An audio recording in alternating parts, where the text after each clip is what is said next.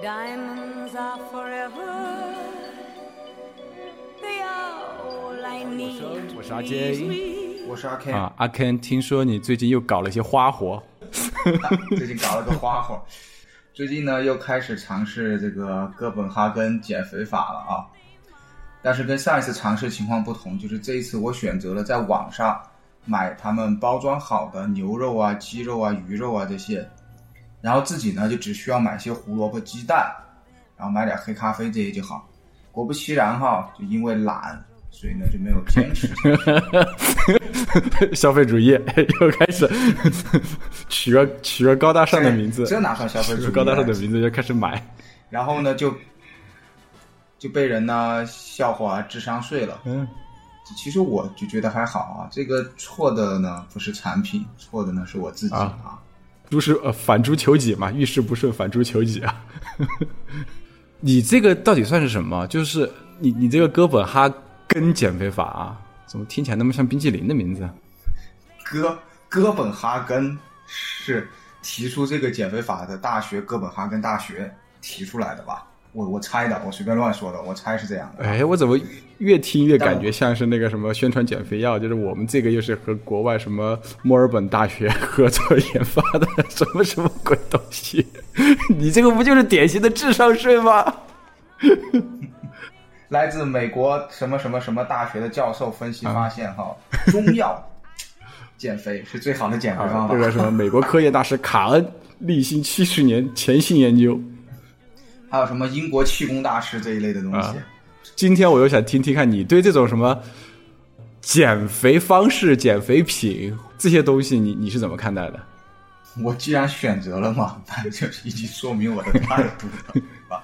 但其实上一次是真的有用的，当然这个有多少是他的功劳，有多少是我自己坚持这个饮食习惯、调节新陈代谢的功劳，这个不好判断啊。但是我既然选择它，就是我其实愿意为这个啊，就是愿意为这个智商智智商交税。对对对对对，是的。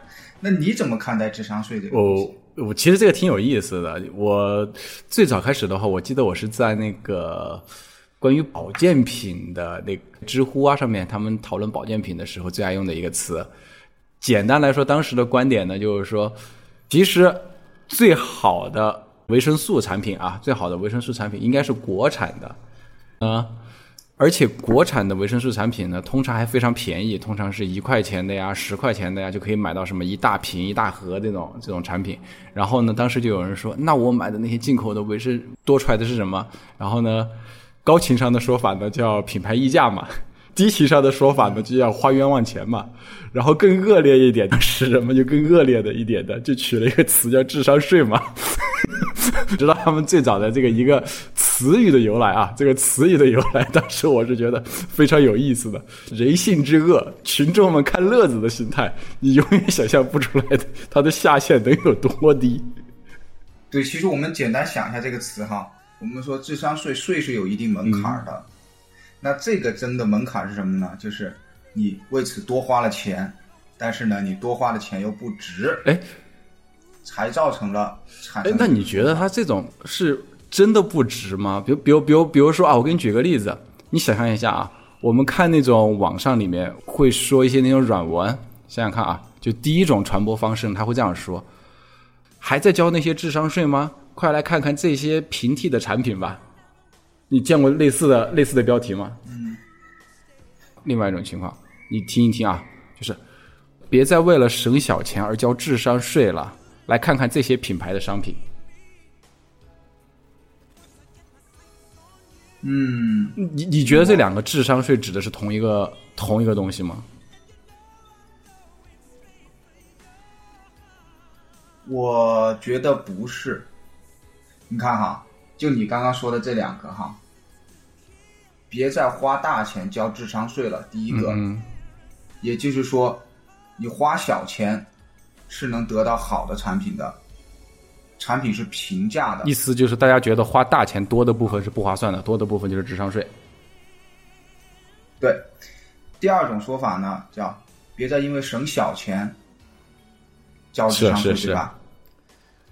那也就是说是我这个东西是贵的，但是是好的，它是溢价，就它是有价值的，它是能它它的多出来的点，不管是稳定性也好，品质也好，它是能支撑得起它的价格的。而省下来的那个钱的话，可能你反而是浪费了，因为你忽略了其他的点。对，所以我觉得这两个底层逻辑都不一样。那基于这个底层的想法、底层的逻辑不一样的话，我认为哈，我的观点是，智商税其实根本不存在，它就是商家的一种营销手段而已。只不过我们大多数的消费者不知不觉的站到了某一个队伍中，然后也促成了商家的。或者说，这个词刚刚创建出来的时候呢，实际上就是就是花冤枉钱。因为一些可能看乐子的心态呀，或者是我们现在讲的一些嘴替的精准表达，可能把它以一个戏谑的形式，比如就以智商税这个名字来冠名了。一旦被冠名了过后，就反复的被各派，不管说是人群也好，或者是商家也好，反复的去在某个特殊的场景吧，去强调你花的钱是智商税，而我没有花智商税，显示出这种优越感。对，我觉得是优优越感的一种体现。智商税这个东西根本不存在。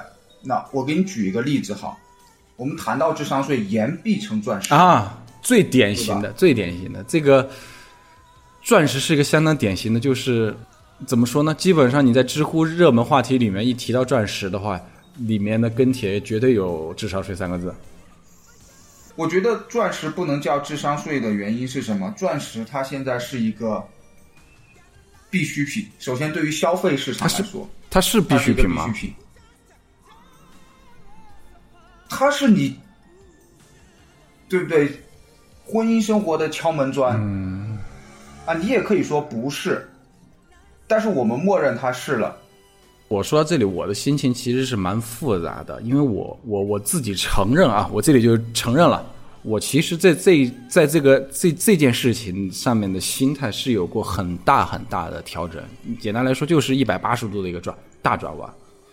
你如果说是可能刚毕业的我，刚参加工作的我，我会觉得这钻石这个东西妥妥的就是智商税。那个时候我自诩看到很多很多各种各样的故事，我知道这个是一个营销骗局，什么钻石它就是一句广告词，然后呢，它的。没有什么实用属性，它的实用属性的话，可能用在切割呀或者什么的，已经现在已经有工业工业的那种人工合成钻石，甚至品相更好所取代了。在当时我最原生的一个观点，但是今天的阿杰的话，对这个钻石这个事情，我其实有完全不同的看法。首先，我依然不认可它真的是，嗯，你你你说它代表爱情，这点我是。不认可的，甚至你说它是有可能像黄金一样，它可以回收交易，这个东西其实我不能说完全认可吧，但是我必须得承认，假设我的另一半他就是喜欢钻石，就而且我也负担得起的情况之下，我会毫不犹豫的去购买这个钻石，已经超越了就是说你至于说它有没有用，超越了它有没有用这一层，而且我认为就是说。买来过后，假如取悦我的对象，让我的对象他会很开心的话，我会觉得我在这个过程中我也会很开心。哪怕它不是钻石，它就是一个路边的一块石头、一块杂草，它标价标一万块钱，但是我对象非要要。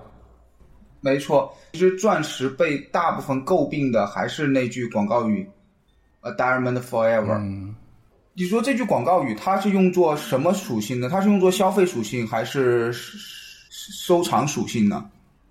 我觉得更多是收藏属性吧。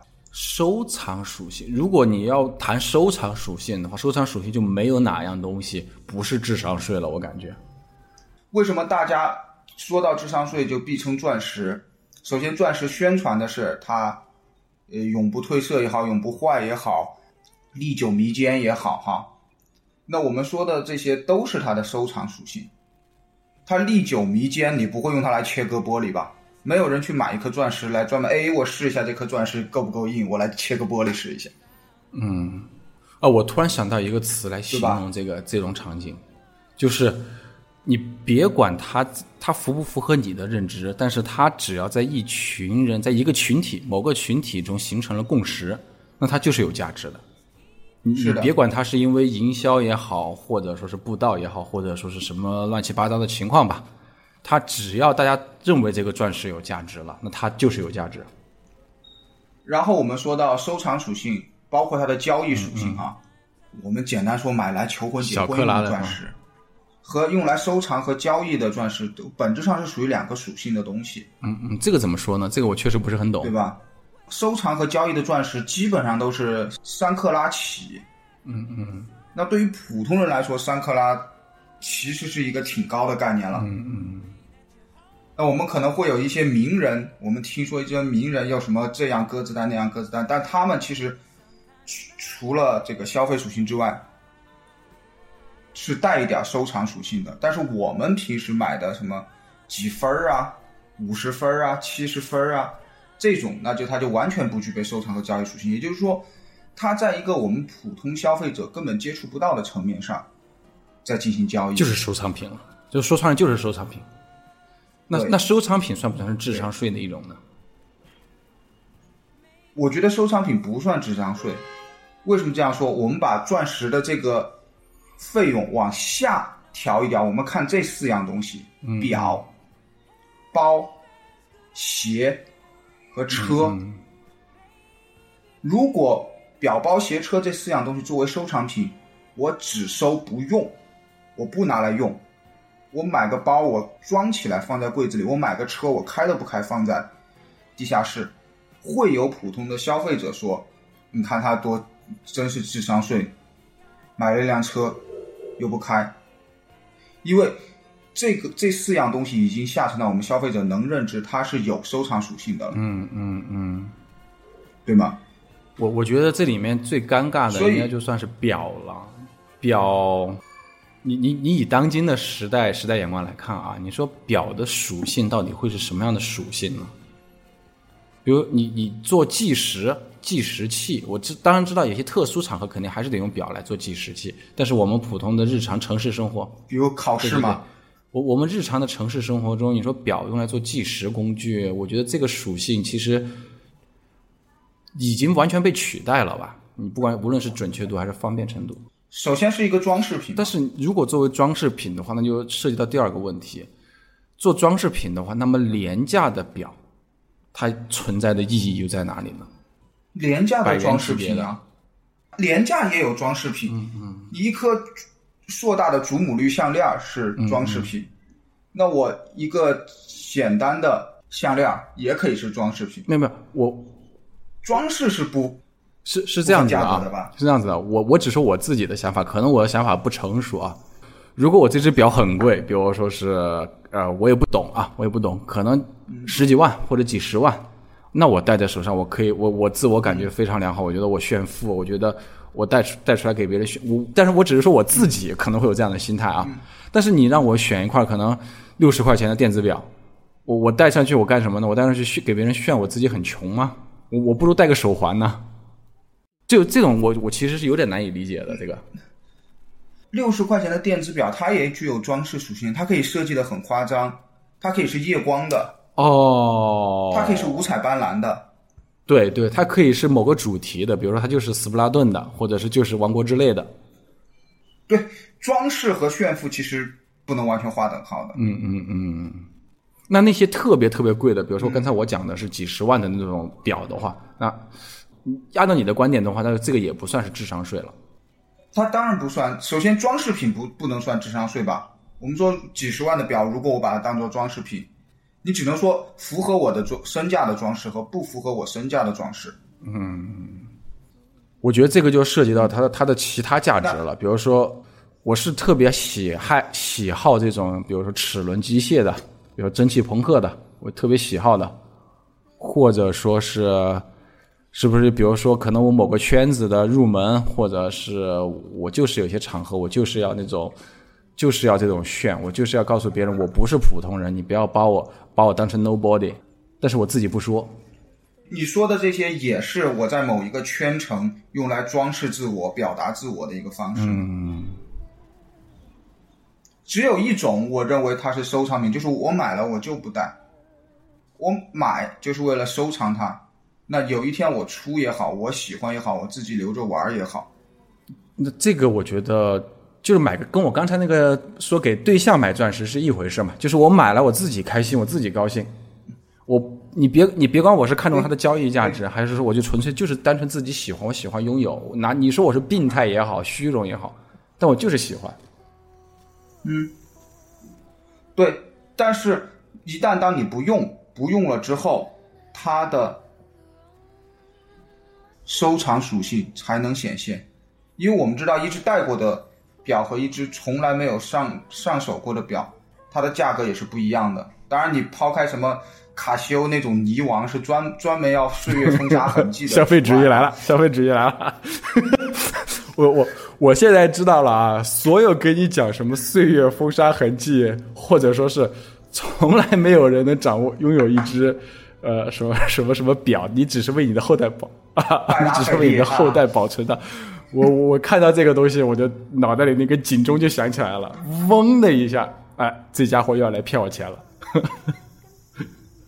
你要知道哈，有一个特别好的就是这种消费主义呢。他不坑穷人，没错，没错，没错，没错，没错。你这个，他也坑不了穷人，他也坑不了穷人。对，哎，我那我问你一个比较尖锐的一个点啊，你觉得书籍，我们就讲的书，信息，算不算是智商税？我觉得还是要看。使用范围吧，就像其实它就像表啊，就像钻石，我们刚刚提到的一样。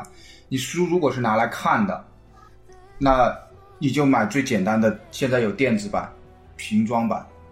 你书如果是拿来收藏的，那你买什么版本都好，你买古籍版，什么清清朝的线装版，对不对？那都都是用来收。我我其实就在想这个事儿。你如果说我们讲的书籍啊，比如说或者古书，我们假设文字承载的内容是一样的，我不考虑它什么印刷体和数字版承载的信息不一样啊，我就考虑我就假设它承载的信息浓度对个人来说都一样的，那么数字版、平装版和精装版，理论上来说，它里面传播出来的书籍本身的信息应该是一样的，就是我不考虑什么不同出版社的一些改编啊，或者什么汇编版啊。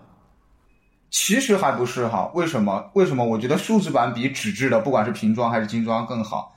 因为数字版，当我看到一个词的时候，我可以无限的注释。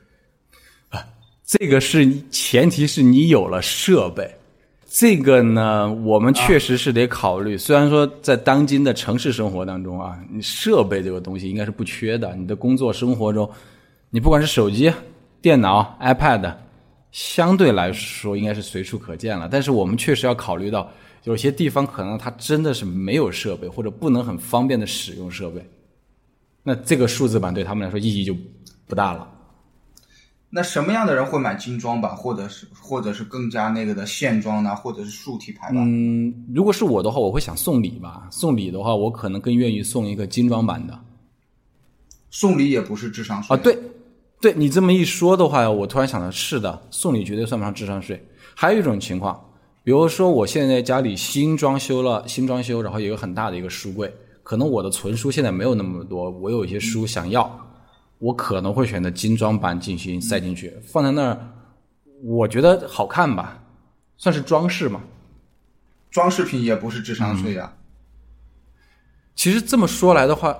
你甚至可以买书 壳，对，那个就是纯装饰了，纯装饰了，那个是纯装饰了。啊，但是我还是希望，就我如果说在家里面都专门装了一个书架的话，我还是希望它摆上去的是真书。哎，我突然想到一个问题啊，说到这我扯远一点啊。如果是我要装饰一面墙，我会用什么来装？什么书来装饰它？我会觉得特别。译文出版社的那一套，那一套各种颜色的。国外巨作，这种软件从创刊号到现在的全集到停刊，不行不行不行，这个低了这个低了。牛牛津通识读本大全套，理理想国一重大全套，嗯，还在出呢。我我觉得这些都可都 OK 都 OK 都 OK，嗯，就是如果装饰好。我都说了，如果装饰可以买书壳的情况下，然后你买了大全套，就当当然书书壳，我们说它这个装饰的本体可能跟你的本意有一点点差距哈。如果可以买书壳的情况下，你买了同样长着同样书壳的带了书的，那我觉得这个可能算智商税了。但是有个这个问题，如果你说到这儿，我我问你一个问题啊，比如说我们现在知道 NS 的游戏，你可以买数字版，你也可以买实体版，实体版就是给你个壳里面一个卡带嘛，对吧？但是你知不知道 NS 的游戏里面有一种版本是实体数字版？给壳里面是是给你个壳里面对，就下载码，壳里面是一串下载码。你觉得这种壳里面是一段下载码，那它跟你刚才说的那种，就是我买一个书壳，然后我自己看数字版的，有什么不同呢？没有我觉得没有不同。不，当当然这个我们扯远了啊。但是我觉得这这确实是一个就关于我们消费观念、消费观念的一个小思考吧，小讨论。其实说到这儿，我我我越发的感觉到“智商税”这个词有可能根本不存在，或者说它是因人而异的。本质上，它是你的消费观、价值观。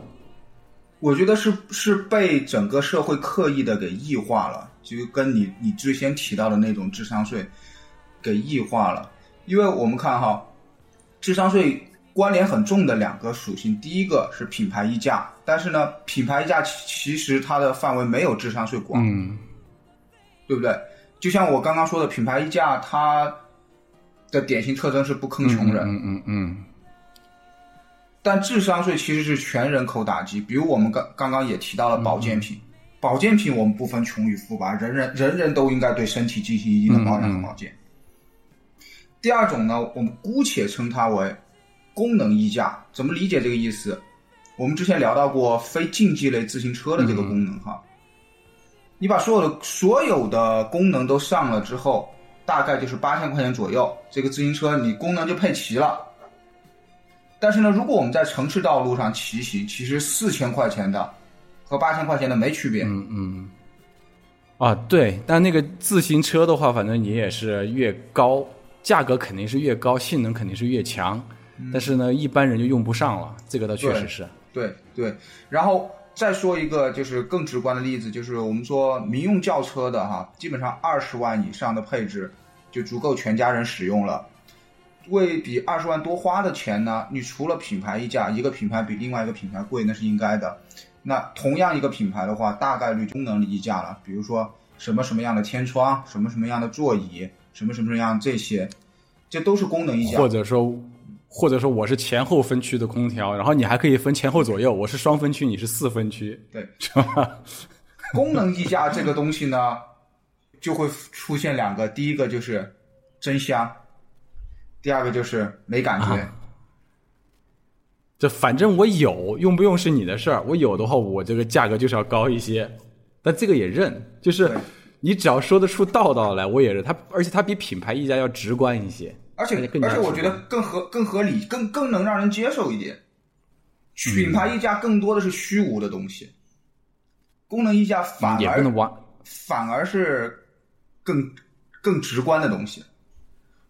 其其实也不能单纯说品牌溢价就是虚无啊，但是确实我们都知道有品牌溢价这么回事儿，而且有的品牌呢，比如说像我们讲的一些奢侈品品牌或者一些轻奢品牌，它其实在我看来啊，它的品牌溢价本身就是它的价值本身。啊，对对对，都都是都是手工做的，为什么你的就比他他的贵那么多？那就是就是品牌溢价，就是品牌的价格。嗯，因为因为你是你是巴黎街头的香奈儿，而我是贵州山区的篾江。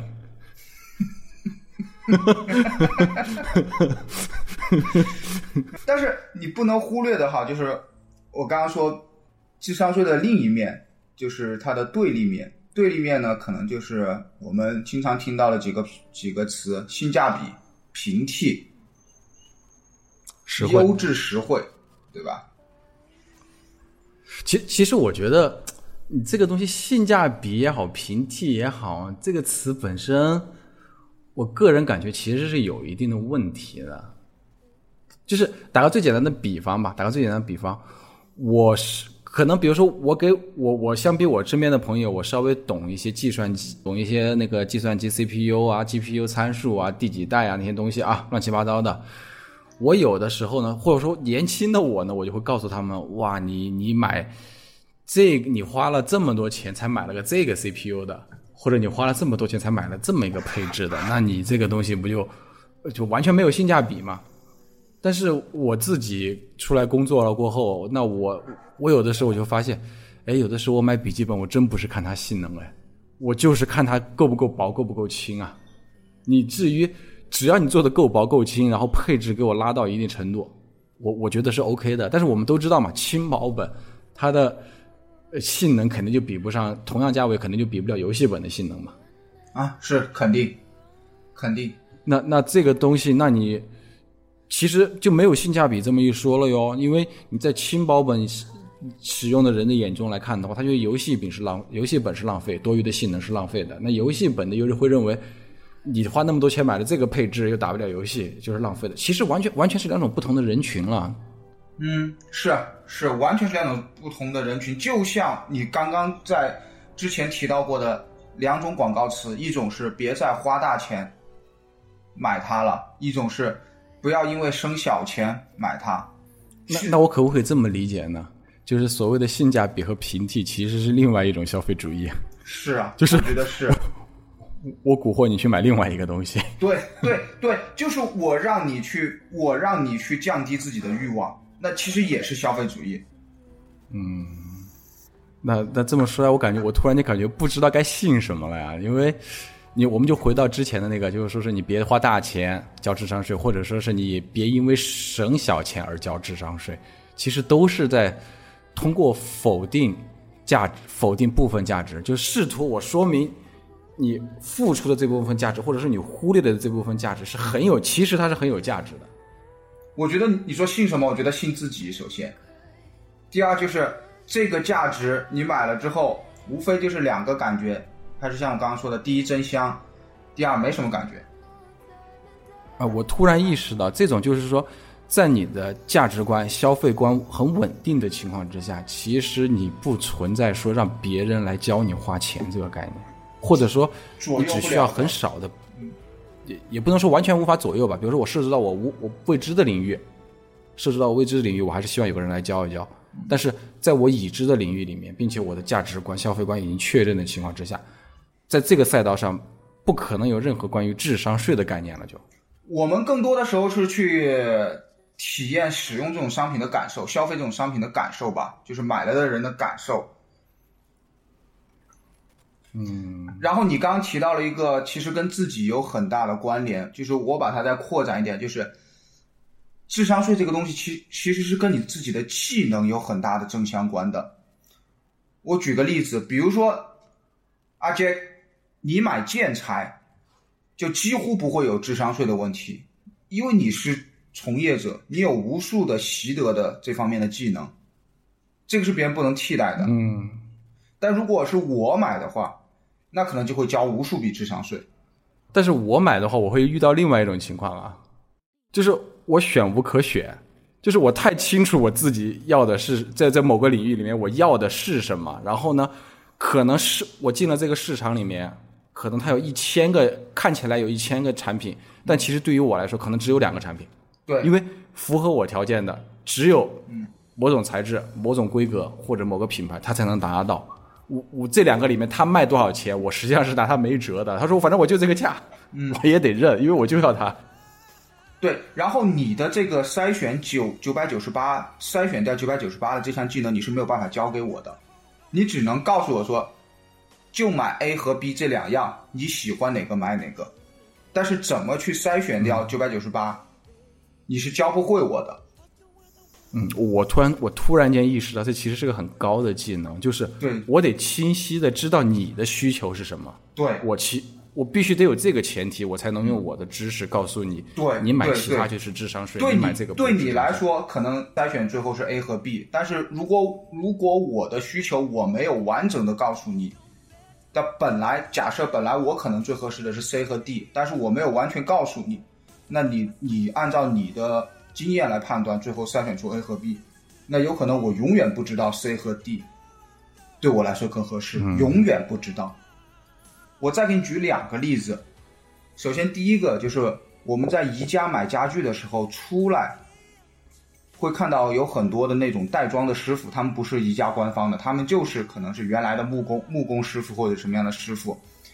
那你有没有想过这样一个问题？我们的长辈，我们的父辈，他们在装宜家的家具的时候，其实不用太仔细的看说明，他们大概知道哪个位置用哪种螺丝，然后怎么样怎哦么样上。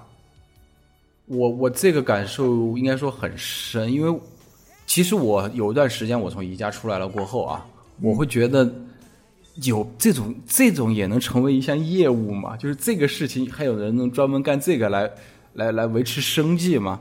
其实现在的话，我能明显的感知到啊，这其实我单纯的以从宜家出来，然后安装宜家家具这件事情，其实是分三种人，一种人呢。看着说明书，我自己就能装，这种我们叫动手能力相对强一些的。嗯，还有一种呢，是我看着说明书也好，其实我也很难的完整的把它复原，我必须得找一个可能专业人士去，就是我刚刚说的去把它复原。嗯，这是第二种人。但是在除了这两种人以外，还有一类就是你刚才讲的我们的父辈那一代，或者说一些比较熟练的一些专那个干过类似的那种木工活的那些人啊，他不一定真的是木工师傅，但他可能干过类似的活，他看到这个东西，他大概就知道是怎么回事了。嗯，然后呢，几乎是可以在完全无参照说明书的情况之下，就可以把它装上。我们你你和我，我们大概属于第一种，我们得看着说明书，仔仔细细的看，一步一步的对，我们能把它装上。好，我我再给你举个第二种例子，我们都安装过学习版的软件，这个是能说的吗？学习版软件嘛啊，我们更倾向于一步一步的照着说明，一步一步来。其实你只要够胆大心细，大概率都能成功。嗯，对吧？但是你要知道，我们往下的一些年轻人，他们很大一部分人是没有接触过这种东西的，所以在网上会有一个业务叫远程操作软件代装。啊、我知道，我知道，嗯，因因为它的逻辑其实是这样子的，就首先我们最好的肯定是我们就使用正式版嘛，这个是毫无疑问的，这个也是我们所提倡的，嗯啊。然后呢，但是有些时候呢，你可能出于某种情、某种需求，你必须是，就是你可能没有能力去负担正式版的时候，这个时候呢，你可能只能去选择学习版使用。可能老一批的互联网移民，或者说我讲的是爱钻研的一批一批人，他可能就是享受过这种时代红利，他知道有这种很多我们讲的那种免费的资源或者是学习版的资源，他知道从哪里找，怎么样去安装，大体的流程是什么样子。但是呢，可能现在如果说是这个时候才才开始去学习这些的话，他就会面临着很多一些恶意，就是我们讲互联网恶意吧。嗯，他可能有些大量的广广告，或者说是一些那个呃一些流氓软件，他会这种在拼命的诱导。如果它不能很精准的识别出来的话，其实我我相信肯定很多对计算机不熟的一些朋友的话，肯定都经历过那种流下了一些软件，然后结果电脑里面就被全家桶各种各种什么二三四五全家桶啊、三六零全家桶啊给装满的情况。对，没错。好，那现在我的问题来了，在我们的父辈看来，装宜家家具，可以说，如果按照我们的逻辑来说的话，是一种智商税。在我们看来，安装学习版软件、代装学习版软件是一种智商税，但实际上，我对这两者都不同意。没有智商税，简直没有这个概念。对就是说你有多大能力办多大的事儿，只要能把这个事儿给办成了，你中间花到的钱也好，或者什么也好，其实某种程度上来讲，它就是必须的，因为庄家就是因为你不，就是因为你不熟悉这个领域，你所付出的成本，你不管把它是时间也好，或者说是量化成钱也好，对我们最多最多能称这一类人为氪金玩家，而且我觉得这个金氪的非常值，节约了你的时间，让你用来专专注做更更重要的事情。嗯那如果这个东西要盖棺定论，就是千金难买爷高兴嘛。你不管它是有用的，还是开心的，还是干嘛的，有人愿意花这个钱去购买这个产品或服务，那么这个产品和服务本身就是有价值的。对，所以我觉得根本就没有智商税这种说法。就我感觉就就是叫价值排序了，就叫价值排序了。是的，是的，那那我们回到开头，那那个什么哥哥哥斯拉减哥斯拉减肥减肥套餐，它到底算不算智商税的？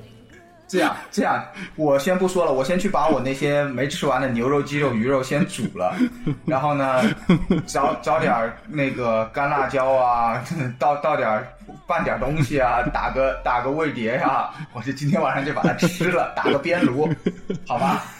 你那个你那个叫什么来着？就是哥斯拉，这个哈根达斯减肥哥，本哈根。哈根达斯减肥法。哈根达斯是减不了肥的，我就不信谁吃哈根达斯能把肥减了，好吧？好，OK，好，拜拜，带上我，带上我。就到这样。